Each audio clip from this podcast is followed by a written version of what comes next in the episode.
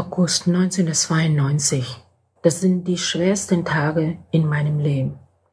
Damals stand ich gegenüber dem Sonnenblumenhaus und sah dicke Rauchwolken aufsteigen.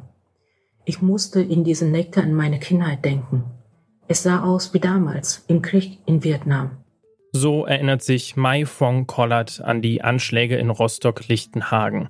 In der Nacht vom 22. auf den 23. August 1992 wurden das Sonnenblumenhaus und die zentrale Aufnahmestelle für Asylbewerber von einem rassistischen Mob angegriffen und angezündet. Collard war damals schon über zehn Jahre in Deutschland, als sie vor dem brennenden Sonnenblumenhaus stand. Wie steht es heute, 30 Jahre später, um die Aufarbeitung der Anschläge? Das fragen wir uns heute. Ich bin Jonas Grete. Hi zusammen.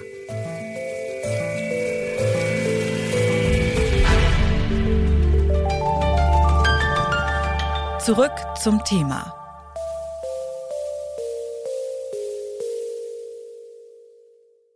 Nach der deutschen Wiedervereinigung stieg die Zahl der Asylsuchenden beträchtlich und auch die rechtsextremistischen Übergriffe nahmen zu. Im September 1991 wurden zum Beispiel im sächsischen Hoyerswerda Wohnheime für Vertragsarbeiterinnen und für Geflüchtete von über 500 Rechtsextremen angegriffen. Ihren traurigen Höhepunkt erreichte die Welle von gewalttätiger Fremdenfeindlichkeit allerdings im August 1992 in Rostock-Lichtenhagen. Hunderte Rechtsextreme hatten damals die zentrale Aufnahmestelle für Asylbewerber und ein Wohnheim für ehemalige vietnamesische Vertragsarbeiterinnen, das Sonnenblumenhaus, attackiert. Darüber hinaus feierten bis zu 3000 Schaulustige vor Ort die Ausschreitungen. Die Situation eskalierte so sehr, dass die anwesende Polizei sich zurückzog und angegriffene Betroffene in den Häusern zurückließ. Noch heute, 30 Jahre später, dauert die Aufarbeitung der Ereignisse an. Auch Kinyi Ha, Autor und Politologe mit Schwerpunkt Rassismus und Einwanderungsdiskurs, setzt sich mit den Ausschreitungen in Rostock-Lichtenhagen auseinander. Und ich habe mit ihm gesprochen und ihn als erstes mal gefragt, was denn in Sachen Aufarbeitung schon damals schiefgelaufen ist. Das ist für die deutsche Geschichte, vor allem noch zehn Jahren, eher alles andere als ein Ruhmesblatt. Ne? Ähm, Rostock-Lichtenhagen war ja nur möglich, weil die Politik versagt hatte. Wenn wir uns die Diskurse, das heißt die putschen Debatten, die putschen Parolen von bürgerlichen Parteien. Ich rede jetzt nicht von irgendwelchen rechtsextremen Parteien. Ne? wenn wir diese Zitate heute wieder zitieren würden, würden sich sehr, sehr viele Politikerinnen sich für diese Parolen sich schämen, weil sie so dermaßen rechtsextrem klingen, dass es äh, vollkommen aus der Zeit gefallen scheint. Aber die 90er Jahre war das halt der politischen Mainstream. Und in diesem politischen Mainstream, der wurde auch nochmal angeheizt durch die mediale Berichterstattung, die zu dem Zeitpunkt auch nicht die heutigen Standards haben, sondern wirklich, um es gut Deutsch zu sagen, unter aller Sau waren. Es gibt zum Beispiel das berühmte Beispiel eines Spiegelcovers von September 1991, was eine Kopie eines äh, Plakats der Republikaner, eine rechtsextreme Partei, die in den 90er Jahren sehr äh, erfolgreich war. Sie hatte im Juni 1991 ein Wahlplakat erstellt mit Das Boot ist voll und auf diesem Boot wurden halt migrierte Menschen stereotypisch dargestellt. Und äh, der Spiegel hat drei Monate später dieses Bootmotiv plagiert und die migrierte Menschen als Bedrohung für Deutschland dargestellt. Und eine solche Berichterstattung und ein solcher politischer Diskurs führt natürlich zu einer aufgeheizten politischen Stimmung. Menschen fühlen sich ermutigt, gegen migrierte Menschen, gegen Migranten, gegen rassifizierte Menschen mit schwarzer Hautfarbe, die irgendwie anders aussehen, vorzugehen. Und dementsprechend gab es sicherlich ein putsches Interesse, diese Diskurse zuzulassen und auch diese Stimmung zuzulassen. Denn damals gab es ein großes putsches Projekt, nämlich die radikale Kürzung, Änderung des Grundrechts auf Asyl. Und diese äh, Grundrechtsänderung, diese Verfassungsreform wurde Dezember 1992, das heißt gerade mal vier Monate nach Rostock-Lichtenhagen, nach dem Programm in Rostock-Lichtenhagen im Bundestag in Bonn äh, beschlossen. Und äh, schon während des Proms, als das Haus noch brannte, haben führende Politiker der CDU wie der Bundesinnenminister oder auch der äh, Ministerpräsident von Mecklenburg-Vorpommern dieses Pogrom in Zusammenhang mit der Grundrechtsänderung gesagt. Das heißt, es wurde gesagt, naja, äh, wenn wir das Grundrecht auf Asyl nicht ändern, dann sind solche Pogrome, sind solche, sind solche Gewalttaten einfach Ausdruck der Unzufriedenheit der deutschen Bevölkerung.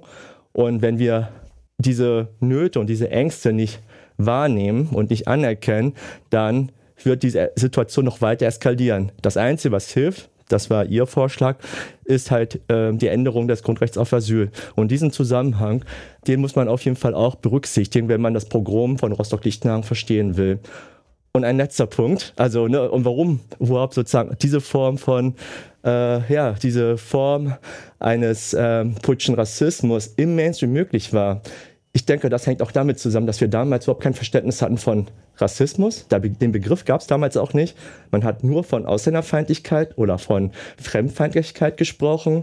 Und äh, weil man halt ja den Rassismus in der Gesellschaft nicht sehen wollte, war es halt möglich, auch rassistische Diskurse zu führen, ohne dass das als Rassismus erkannt wurde.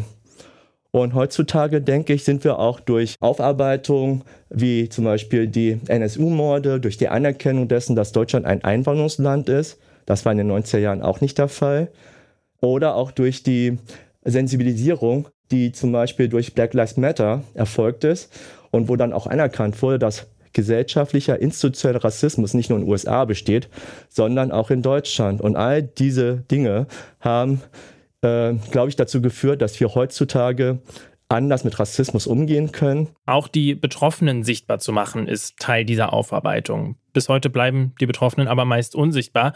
Warum das so ist, das hat mir Kin Yi Ha erklärt. Ja, das, äh, ich glaube, die Gründe sind vielfältig. Es ist erstmal immer schwierig, ne, wenn man rassische Gewalt in dieser Form erlitten hat, darüber zu sprechen, weil Schamgefühle eine große Rolle führen, weil man nicht mit dem eigenen Trauma hausieren gehen möchte, das offen zu legen, ist immer ein schmerzhafter Akt. Äh, sich zu, zugestehen, dass wir verletzlich sind, wenn wir Opfer wären von Gewalt und wir hilflos sind in der Situation, ist auch etwas, was sehr, sehr schwierig ist, sich zuzugestehen. Dann haben wir die Situation, dass ähm, gerade viele vietnamesische Menschen in Rostock auch das Gefühl haben, dass sie gerade nach dem Pogrom ganz andere Sorgen hatten, Sie mussten nämlich das eigene Überleben äh, organisieren und sichern. Ich hatte Ihnen erzählt, dass, dass, dass der Kampf ums Bleiberecht einen so großen Stellenraum äh, nach dem Programm eingenommen hat. Deren Aufenthaltsrecht war nicht selbstverständlich. Es gab nach dem Programm keine Entschädigung. Viele wurden abgeschoben. Die, die geblieben sind, mussten unter teilweise sehr, sehr schwierigen Bedingungen in die Selbstständigkeit gehen, weil Arbeitslosigkeit und soziale Bezug sind nach deutschem Sozialrecht, nach deutschem Ausländerrecht, wie es damals hieß, können zur Abschiebung führen. Und das wollten die Betroffenen auf keinen Fall. Dementsprechend hatten sie ganz andere Probleme damals gehabt, mit denen sie sich auseinandersetzen mussten. Und dann kam das hoch hinzu, dass viele auch Angst hatten, dass wenn sie halt ähm, ihre Erfahrung ungeschönt erzählen, dass diese Erzählung vielleicht auch ein schlechtes Licht auf die Stadt, auf ihre Nachbarn werfen und dass sie dann vielleicht Retourkutschen, Benachteiligung ausgesetzt sind und sie waren und sind und fühlen sich nach wie vor in einer sehr vulnerablen, verletzlichen Situation. Was muss sich denn Ihrer Meinung nach ändern, damit die Betroffenen in Zukunft mehr gehört werden? Sie haben gerade schon einen ersten Versuch genannt. Was muss sich denn sonst noch ändern? Ich denke, es gibt verschiedene Sachen, was wir machen können. Ich denke, dass die Medien zum Beispiel anfangen könnten, öfters und regelmäßiger über rassische Gewalt zu erinnern, damit eine Kontinuität in der Aufarbeitung ermöglicht wird. Alle zehn Jahre, alle fünf Jahre für ein oder zwei Tage über ein bestimmtes historisches Ereignis, sei es ein Pogrom, sei es irgendwie die Brandanschläge in Mölln oder Solingen zu berichten, das reicht bei weitem nicht aus. Auch nach 30 Jahren ist die Aufarbeitung der Ausschreitungen von Rostock-Lichtenhagen nicht abgeschlossen. Kinyi Ha findet, dass wir als Gesellschaft zwar gewachsen sind und ein besseres Bewusstsein für Rassismus entwickelt haben, die Betroffenen in der Öffentlichkeit aber noch nicht sichtbar genug sind. Gerade die Medien müssen ihren Fokus stärker auf die Betroffenen richten. So kann es zukünftig mehr Sensibilität für die Menschen geben, die am stärksten unter Rechtsextremismus leiden. Und das war's von uns für heute. An dieser Folge mitgearbeitet haben Mira Emmerling, Lucia Juncker, Alea Rentmeister und Lars Fein. Produziert wurde sie von Andreas Propeller. Chef vom Dienst war Toni Mese und ich bin Jonas Grete und sage Ciao, bis zum nächsten Mal. Zurück zum Thema vom Podcast Radio Detektor FM.